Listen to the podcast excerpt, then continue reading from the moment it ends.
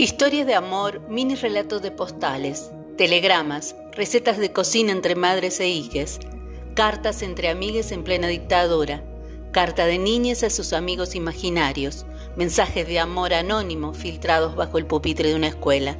Son algunas de las tantas historias que relataremos. Historias individuales que nos hablan de historias colectivas y nos invitan a reflexionar sobre quiénes somos y cómo habitamos el pasado, el presente y el futuro. Esto es Postdata, curiosas historias relatadas en carta.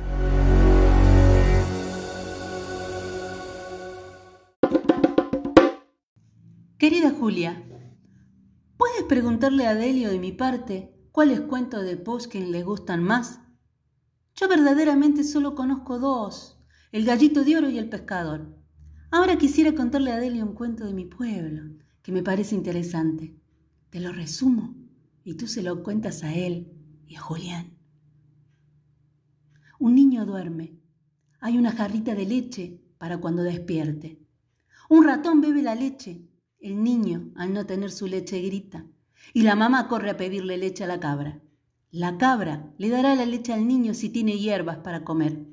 El ratón va al campo por la hierba y el campo árido quiere agua. El ratón va a la fuente. La fuente ha sido destruida por la guerra y el agua se pierde. Quiere al albañil. Este quiere las piedras.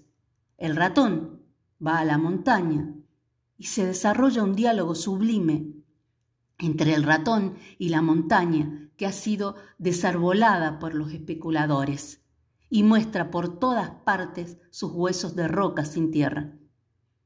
El ratón le cuenta todo lo sucedido y promete que el niño, cuando sea mayor, volverá a sembrar pinos, encinas, castaños. Así, la montaña da las piedras. Las piedras son para armar nuevamente la fuente. Y el niño recibe tanta leche que hasta se puede bañar en ella.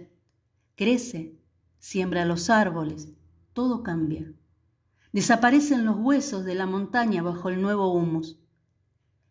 La precipitación atmosférica se normaliza porque los árboles retienen los vapores e impiden que los torrentes destruyan la llanura. En fin, el ratón concibe un verdadero plan de trabajo, orgánico y conveniente, para un país arruinado por el desmonte. Querida Julia, de verdad, tienes que referirles este cuento y luego comunicarme la impresión de los niños.